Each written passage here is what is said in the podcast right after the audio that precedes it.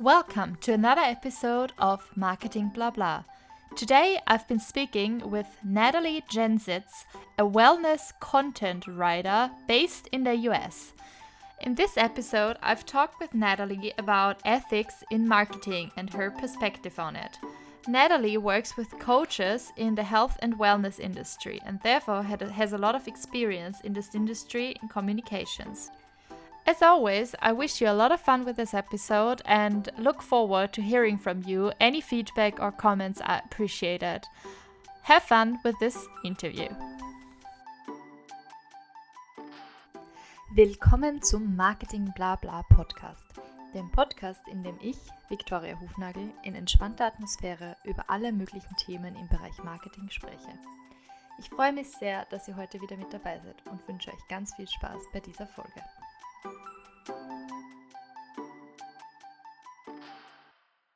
Welcome to another episode of Marketing Blah Blah. This episode is going to be in English again.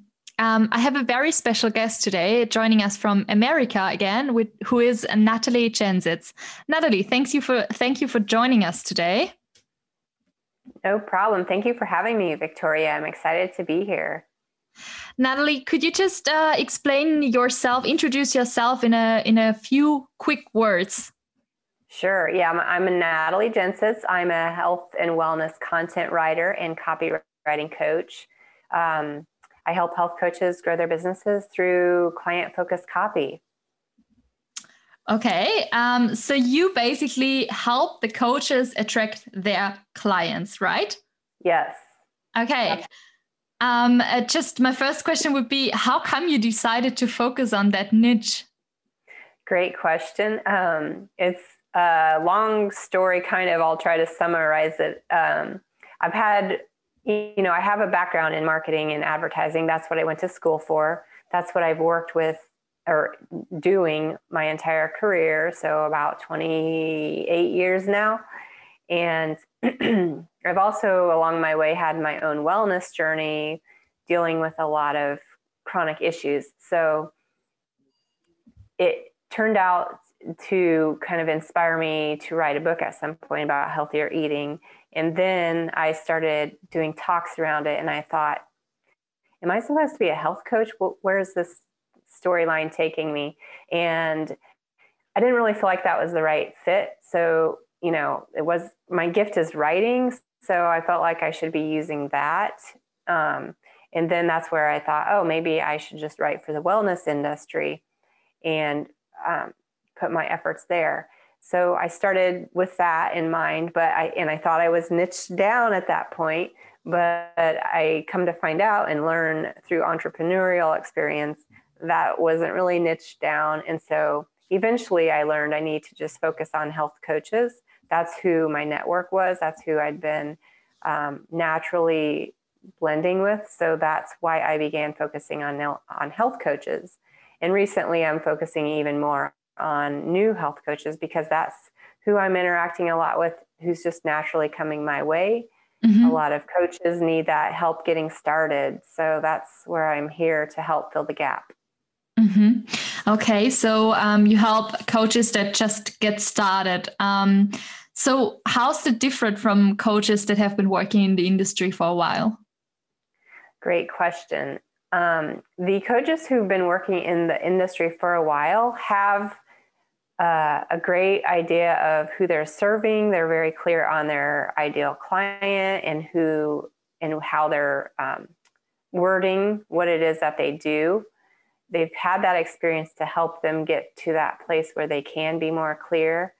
Whereas a newer health coach, I think, is so um, often so, and this could be other, not just health coaches, it could be, you know, any kind of coach, but you're so, um, I don't want to say if I'm overwhelmed, but inundated with the stuff that you learn from your program and schooling that you want to just share everything and to, to help everybody. You know, you have that spirit to help everybody that you can, but that becomes a hindrance. That is not a good thing when it comes to marketing yourself. So that's the main difference. And when you're coming fresh, trying to start your business, the inclination is to get out there and go, go, go kind of skip over or glaze over the elevator pitch and the niche, which are really foundational to your business, not just for writing, but for for your whole strategy. Mm-hmm, totally. So just uh, narrowing down the target audience as well, rather than just trying to talk to everyone. Yes. Okay. Um, and in your work with your clients, the coaches, um, how exactly does it look like to work with you? Um, do you have workshops or do you meet in regular one on one sessions? How can one imagine that? Yes. Right now, I work one on one with clients to coach those who want to learn how to write.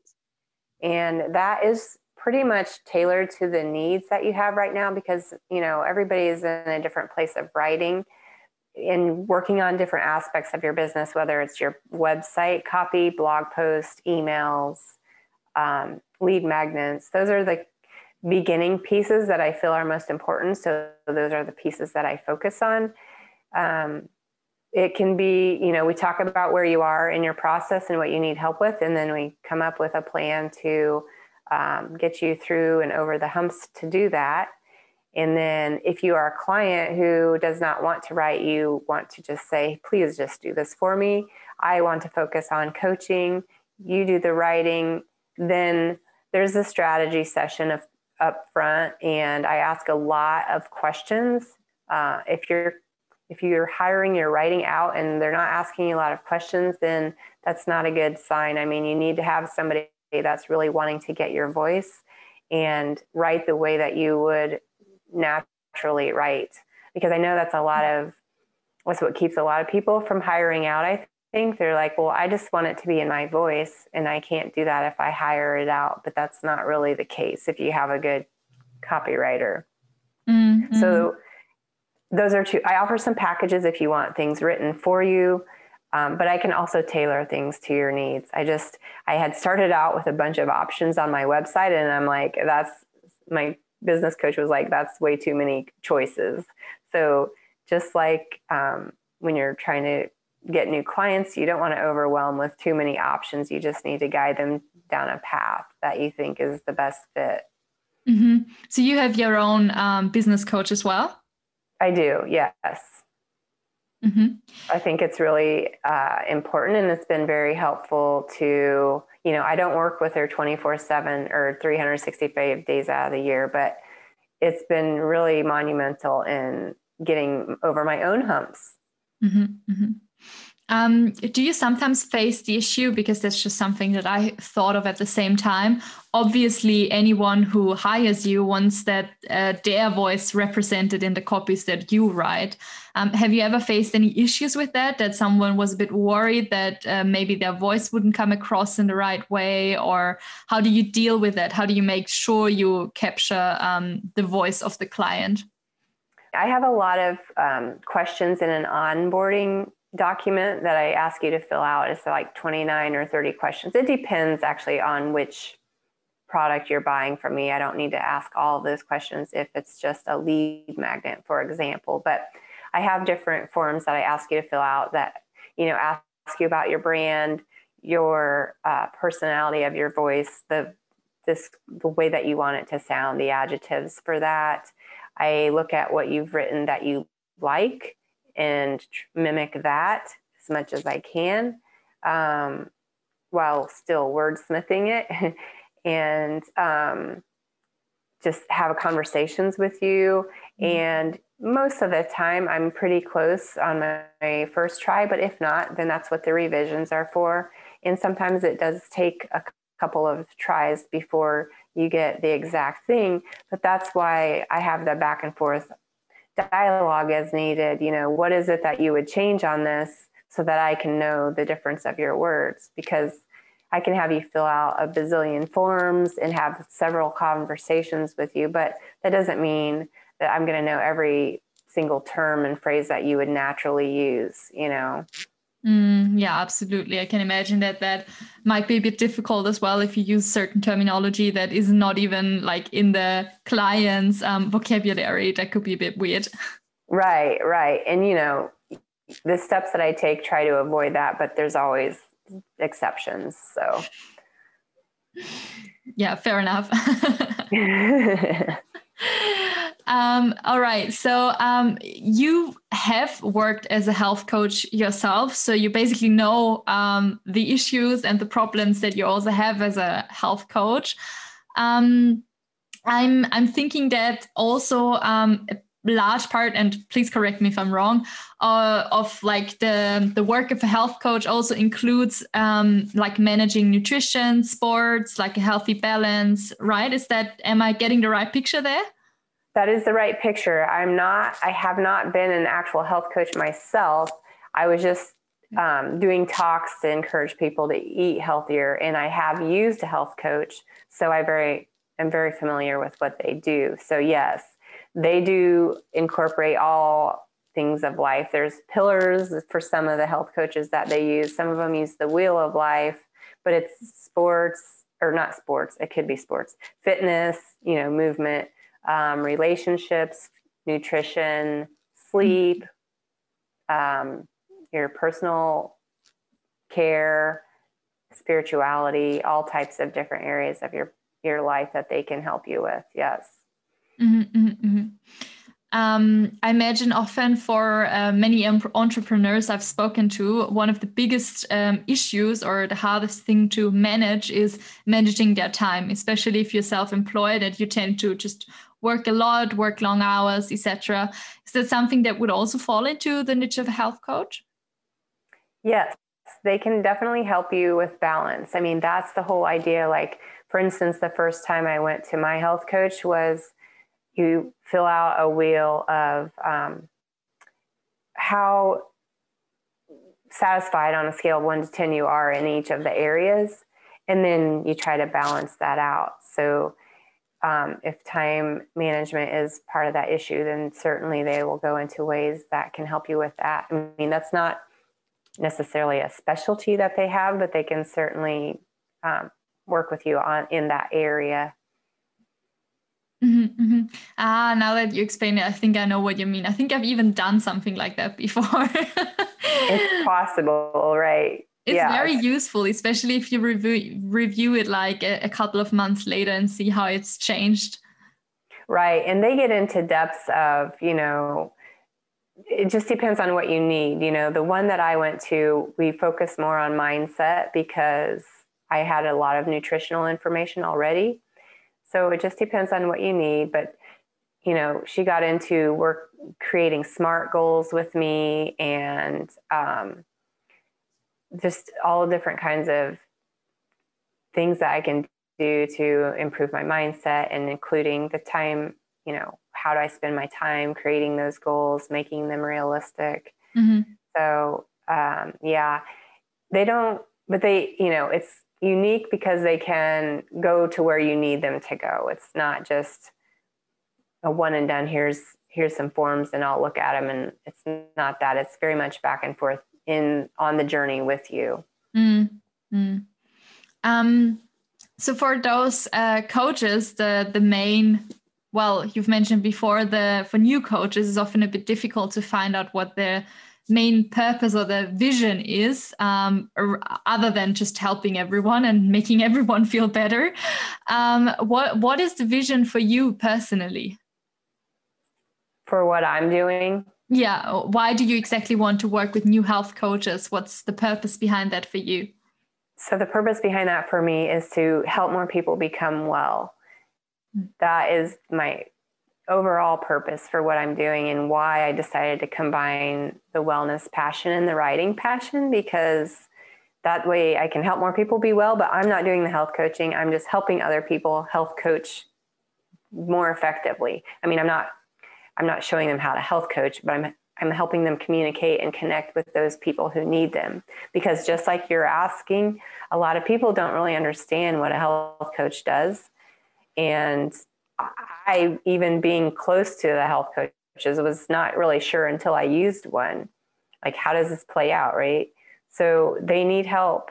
Health coaches and whatever you're coaching, if you're new, you need help um, possibly finding, not even finding, letting the clients find you who you want to help. Mm. And um, that's that's what drives what I do. I want to help more people become well holistically, naturally, without all the pills and traditional methods. Mm-hmm. So that sounds to me like there's also an ethical component um, to your job. Do you see that that way as well? I do. Yes, I do.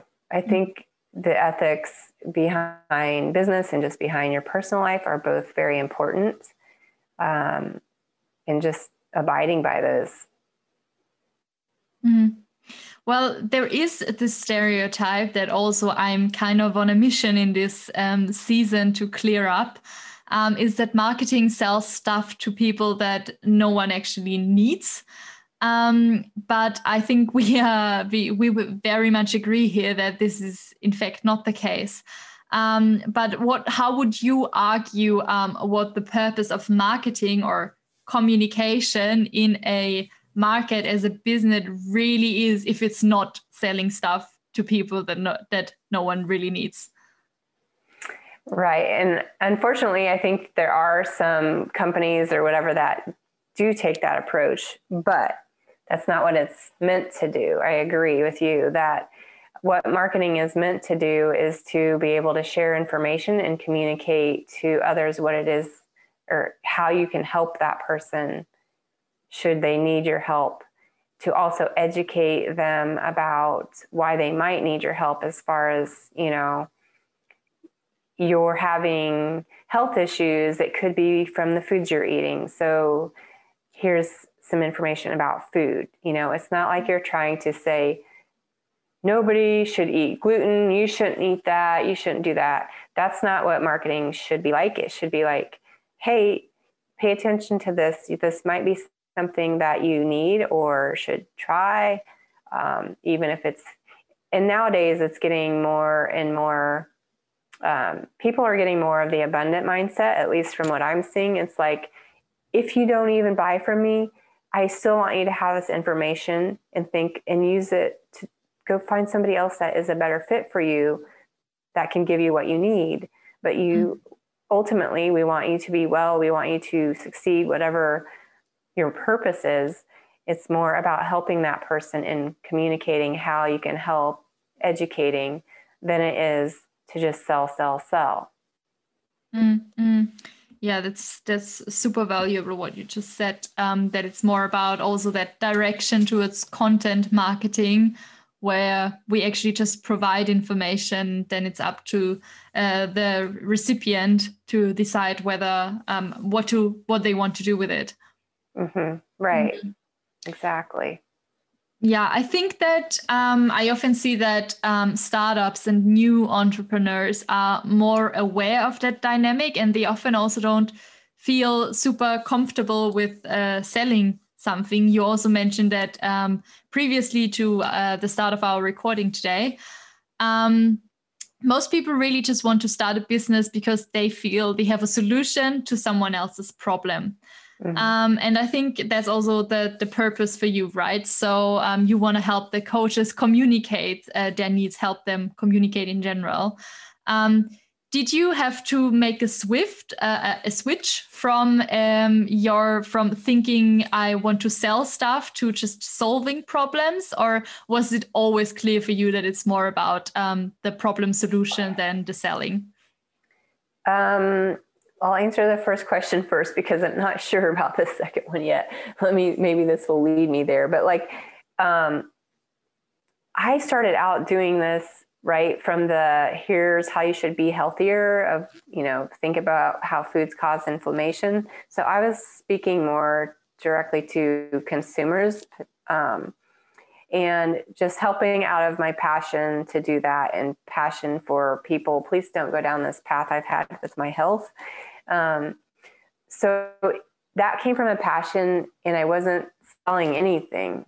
Then I decided I can't just keep doing this forever. I need to do, I need to make some money. So, how is that going to look? I didn't decide to do health coaching. I did decide to stick with writing for wellness. So then I had to um, make it a business and think about selling. And selling doesn't really come that naturally to me, even still. Like one of my coaches I use, she is a Christian my, Christian business coach, and she helps me with mindset around serving more than selling. And I'm like, how do I do that? Because that's what I want to do. But I, when I'm serving, serving, serving, I'm thinking give, give, give, give, give. And so, how do I make that? How do I make sales without being so salesy? How does that look? So, for me, it's been harder to incorporate that um, mindset that I do need to sell. Mm, okay, so really coming from the complete opposite side then. Yeah, I think so. Mm-hmm. Mm. And so, yeah, it's like having to grasp the idea that this is a business. I have a service that's super valuable, that's people need. It's okay to sell it, but you don't have to do it in a salesy way. You're you're serving it, so you have to kind of shift your mindset to embrace that idea that you do have a wonderful value that you're offering and it is worth paying for. Mm. And I think some of the um, hesitation to sell comes from that for other people too. It comes to that, like, I don't want to, like, you almost feel like you're cheating somebody when the reality is they are happy to pay for your help and they need your help. Mm, I totally understand. It's when you only when you realize that people are actually you're not even trying to sell, but people actually ask you where they can buy your services. It's what wait, actually someone wants to to pay for that. Like I don't don't even have to push them or force them anything. Um, it's when you right. realize. Mm, yeah. Yeah, I think you're definitely not alone with that. I've uh, heard that before as well. Yeah, and it's kind of ironic, right? Because I'm in marketing, but um, that and was the other to issue. hear from someone also who, who works in marketing that it's not that we are not we marketers are not inherently um, set up to just sell stuff right that's absolutely true it's not it's not the intention of all all marketers or many of them for that matter and many entrepreneurs like like me you know absolutely do not have that mindset at all it's quite the opposite mm. Mm, absolutely. Mm. In preparation for the interview, you had also told me that you felt you had a gift for writing, and I think I've also read that somewhere on your website. Um, do you also think that you kind of have a responsibility to help others who might lack that skill? To others who might elect the skill? exactly so that you you really want to put your gift to use to help others um, uh, just like following up from your previous answer about um, helping others and there is such a big need from your target audience um, that at some point you even realize hey they're so happy that you can help them it's almost a responsibility that you you have to help them yes i do feel that way i mean because they're having similar struggles as to what I've experienced, and I, they're not going to succeed without some help necessarily. And I've been helped by others, so I need to pass the help along, right? And um, just do what I can. Obviously, you know, when I was in advertising marketing uh, in general before wellness, it was like I'm seeing, you know, all the alcohol brands and all these big glamour. I wasn't necessarily working for those brands, but you know, I was thinking, why wouldn't wouldn't it be so much better if I'm helping a better cause that's are things that are actually helpful in us being more healthy instead of things that aren't as good for us. Mm. So I had a, felt like I had a responsibility from that aspect, from the wellness aspect. And yes, absolutely for coaches who want to grow their business and who are on this mission, but they're just spitting things out there and it's not focused, it's not niched down. I feel like I have a responsibility to share with them and help them over that hump. Mm-hmm. Okay, so it's more coming from a perspective of uh, who who are your ideal clients, which products do you want to help market, and which you would rather not put your skills to use for. Right. Yes. Okay. Um, another topic that I wanted to cover with you today um, was your workshops or word shops, I should really call them. By the way, I think that's a genius name. How did you come up with that? Thank you. I'm not sure how I came up with that. Um, I have this. I have this um, bigger idea to have an agency, uh, some sort of marketing agency that is for wellness entrepreneurs. And in the process, the idea came to me, but I'm not really sure how I necessarily landed on that. I just wanted to combine the idea that I'm a shop where I help you with your words and it's in wellness. Mm-hmm. So yeah it's at first when i saw it i was like wait did did i type that wrong? Then i looked it up again no actually and i think it's it's super creative and yeah it's perfect for your for what you're doing um thank you. in one word. Yeah the um, only bad part about it is the autocorrect always goes to workshop right? But i was like oh well. Well yeah it's also red underlined in my notes. Right well, oh. so um, as the word says, I'm assuming it's mm-hmm. about writing and uh, yeah, creating something beautiful with your words. But uh, maybe you can tell us in your own words what you teach in your workshops. Well, the workshop is just kind of a brand name for what I do. Mm-hmm. And um, I do offer trainings uh, and I'm like offering a challenge next week actually. So I do trainings. I don't necessarily call those word shops, but I could. Maybe that's a good idea. Um, in those, I just I go through some of the steps that I think very much the elevator pitch and niche, getting to your ideal client. The steps that I need that I know that you need to do in the beginning of your business because I did not do them in the beginning of my business and I wasted like probably over a year of time like doing all the things that my other coach had told me to do and they weren't the wrong things they were all the right things but i wasn't completely niched down enough. So i was missing the target. So you can be doing a lot of the right things and just be off a little bit and that makes it can make a huge difference in your success. Mm. so i really focus on those foundational elements to begin with in my uh, workshops and trainings and just take you through steps to understand them and help you better understand how to figure out your own. So it's more coaching than telling you, uh, I, I'm not going to make a decision for you because I think very much it has to come from your own heart and your own story. Mm-hmm. But I help you get to those points through different processes I've created to um, come to those myself. Mm-hmm. Rather like taking a step back for your clients as well and looking at it from the outside and really taking it step by step rather than just like the new uh, entrepreneurs who, who just want to take everything now. right, right. It's all welled up inside and you're just ready to spew it out and it mm-hmm. comes out overwhelming to those people that are reading your work, you know, reading your post. It comes out probably confusing and overwhelming.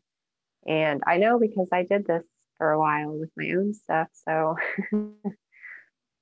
yeah. Mm-hmm. mm-hmm. So um, then, in the in this case, storytelling is then also a big part of um, what you talk about. Yes, one hundred percent. Yes. I think your elevator pitch comes from your story. Mm-hmm. And some of that is in the back is in the back room of your own private space that you're not going to share all of that, but all of that drives what it is that you should be doing, I believe. It kind of mm-hmm. guides you to where you where your niche is and what you're offering. Um, and then outwardly, I think it's important to share your story so that just like I'm doing, you can learn from my stupid mistakes. You can avoid some of the traps and pitfalls I've experienced uh, by hearing my story. Mm. And and also by being, you know how everybody's talking about being authentic. I don't know if you're hearing that all the time yes. too, but I think I think this helps you be more authentic than anything. I mean, it's almost becoming a buzzword, but to be, I just had this struggle a month or so ago where I'm like, I feel like I'm supposed to be um, taking my authenticity a level up. And I'm like, I don't know what that means because I feel like everything's out there already, you know? Um, but I think it's just, it's like being okay with where you are. Like, I'm not here saying I'm going to help you make 10K months and I've coached, you know, a thousand clients, blah, blah, blah, blah, blah, blah. But here's where I am and here's how I can help you. And mm-hmm. so, likewise, you as a new coach, you don't have to feel like you have to have all the proof of statistics and all of that yet. A good a couple of good testimonials helps. Um, but mostly it's about communicating what it is that you can offer and what problem you can help solve. Mm. And that's, I think, how you be most authentic, which goes back to morals and ethics as well. Absolutely. Yeah, there's a huge relation there. Um, I know, I totally know what you mean with those. Um, I think everyone has seen advertisements of like, I'll help you make 20K in two weeks and whatever. And I think that is like the perfect example of, um, yeah, what, what inauth- inauthenticity looks like. Because, I mean, does anyone actually believe that? I don't know. I mean, I it, it could have happened, but you know, it's not coming from ground zero to do that. I don't believe you have yeah. to build it up. It takes it takes work. It does, but if you do the the homework on the front end first, then you're actually going to save time later and not make the little mistakes that I made. You know, mm. and other mm-hmm. people make when they don't do those original steps. Mm-hmm. So, do you think that honesty and being just really yourself is something that is also critical in marketing? I do, yes. Um, I do. Mm-hmm. Because that's what people want to see. That's how they can really relate to you. And then also, you're not feeling so salesy and you're not, you don't have that underlying feeling of ick you know, if you're the one that's marketing yourself. And so mm-hmm. it's better for both people involved, it's for the marketer and the person listening to that message. Mm-hmm. Um, you've been working in the industry for quite some time as well. You said you started out in advertising. Um, how do you think uh, marketing developed in the last couple of years? And did the role of ethics and honesty grow in that time or rather uh, reduced? Um, I haven't paid as much attention to the, uh, you know, big company advertising in the past couple years since I've been focused on entrepreneurs. I feel like um, the ethics and morals. I don't, I think they're similar to what they were in the past, but obviously there's much heightened awareness around like social justice and being inclusive and fair and just. There's definitely more awareness around that. Um, but marketing absolutely has changed in general because, like I was saying, even, you know, Nike or larger brands speak to the masses. Just it's just mass marketing. They're speaking to large groups of people at a time. I mean, yeah, it might be female oriented or whatever that you know broader um, market is, but mm-hmm. As entrepreneurs, we can't just go out marketing to females and expect to have a lot of success. So it's definitely, and even larger companies, uh, maybe not quite that large, but larger companies are getting more personal with their messaging. They mm-hmm. are segmenting, they are tailoring messages to smaller groups of their clients and um, being more focused because that's what is the trend and that is i don't think that's going to change it's all about the personal journey and with more and more stuff online right now especially that's the way that you're going to break through the clutter is going on that personal journey. So you're not just a business coach or you're not just a health coach. You're this coach that can help this person get from point A to point Z. Mm-hmm. And what are those points? I mean, that's how you can stand out from the clutter and be seen. Mm-hmm. And do you think that's something that uh, is already known for a long time, but uh, was just not really as present in marketing? Or is this more of a new development that you really focus on that problem solution um, approach? Well, the problem solution has been there, I believe, but maybe just not as top of mind, maybe not as you know, there was more, I feel like there was more glamour around it, whereas now it's just a little bit more practical and functional, matter of fact. Mm-hmm. But yeah, um, it, mm-hmm. it's definitely changed. Mm. And in the now we've talked about marketing, but obviously you also know a lot about the um, coaching industry. How do you think that has changed in the last couple of years? Um, is there are there more coaches out there now or are they just more visible or is there more um, you know availability from uh, client side more awareness uh, great question that there are definitely more coaches out there now because especially after covid and having to figure out how to do business otherwise and stay afloat and make the money that you want to make to live more people have taken their businesses to online entrepreneurial type things where they are coaching. More and more health coaching programs are being built and offered. So there's like a, I'm just seeing a flurry of more coaches coming out there. And that's great. But again, you got to, if you're one of them, please differentiate yourself. And also, like, if you're going, particularly like for health coaching, um, some of the programs don't even touch on marketing. So mm-hmm. it's kind of like when I went to college and got a degree, and then I was like, now what do I do? My university in particular didn't show me how to go find a job, right? And so a lot of these health coaching programs don't show you how to run a health coaching business. Mm. They fully equip you to do the job, but not to run the business. There mm. are more programs that help you do that. So what whatever you're learning to be a coach for, just keep in mind there's a whole other side to it of running the business. Yeah. Okay, mm, that makes sense. Um, by the way, is your um, is your coaching online as well, or do you do in person? Mine's online. Okay. Yeah, I do everything online. If and, mm-hmm. um, I mean, I've done workshops. I've presented to in person to groups about the topics I cover, like SEO, copywriting, and things like that. But um, and that was for more advanced. That's not really for newer health coaches per se. But you know, I I'm not opposed to in person, but right now it doesn't make as much sense. So yeah, okay, absolutely.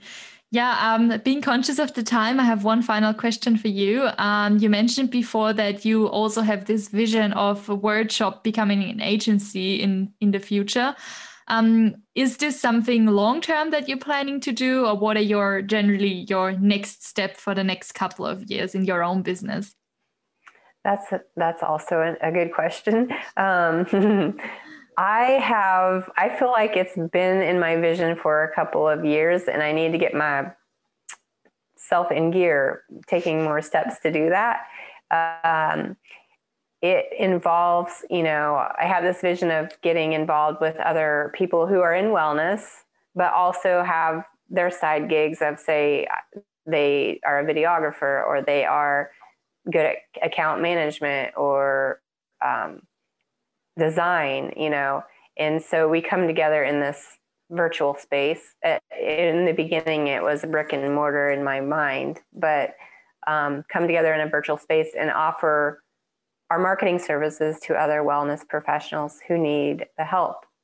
Mm. Um, from that, I also hope to have like a membership site that is twofold. It is a place for these health professionals to have access to workshops and trainings and also to put themselves out there to share about themselves. And on the other side of it, I have people coming in, everyday people who are looking for wellness, getting um, ideas about how to do some of these things on their own, but also being exposed to the, the health and wellness coaches that I'm working with so that they can connect. Because again, that's my ultimate goal is to help more people get well. Mm. So that's what I see. Um, the steps I think are to begin building the relationships with those potential partners in design and those areas because that can be done virtually very easily and then just gathering research from the general public about the topics that they need or want to know about as far as wellness right now. Mm. and um, go from there. It's a lot of little steps that i haven't put to paper yet.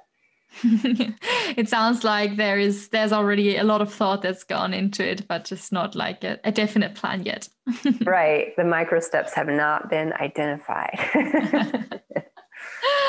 well um, well there's not much left for me to say um, thank you for taking the time to being on my, for being on my podcast um, yeah and i wish you all the best of luck for uh, your future endeavor Thank you, Victoria. I appreciate the opportunity to share and uh, best luck and wishes to you as well. Thank you. Bye bye. Thanks. Das war's auch schon wieder mit dieser Folge von Marketing Blabla. Vielen Dank fürs Dabeisein. Wenn euch die Folge gefallen hat, würde ich mich freuen, wenn ihr dem Podcast folgt, um keine weiteren Folgen mehr zu verpassen.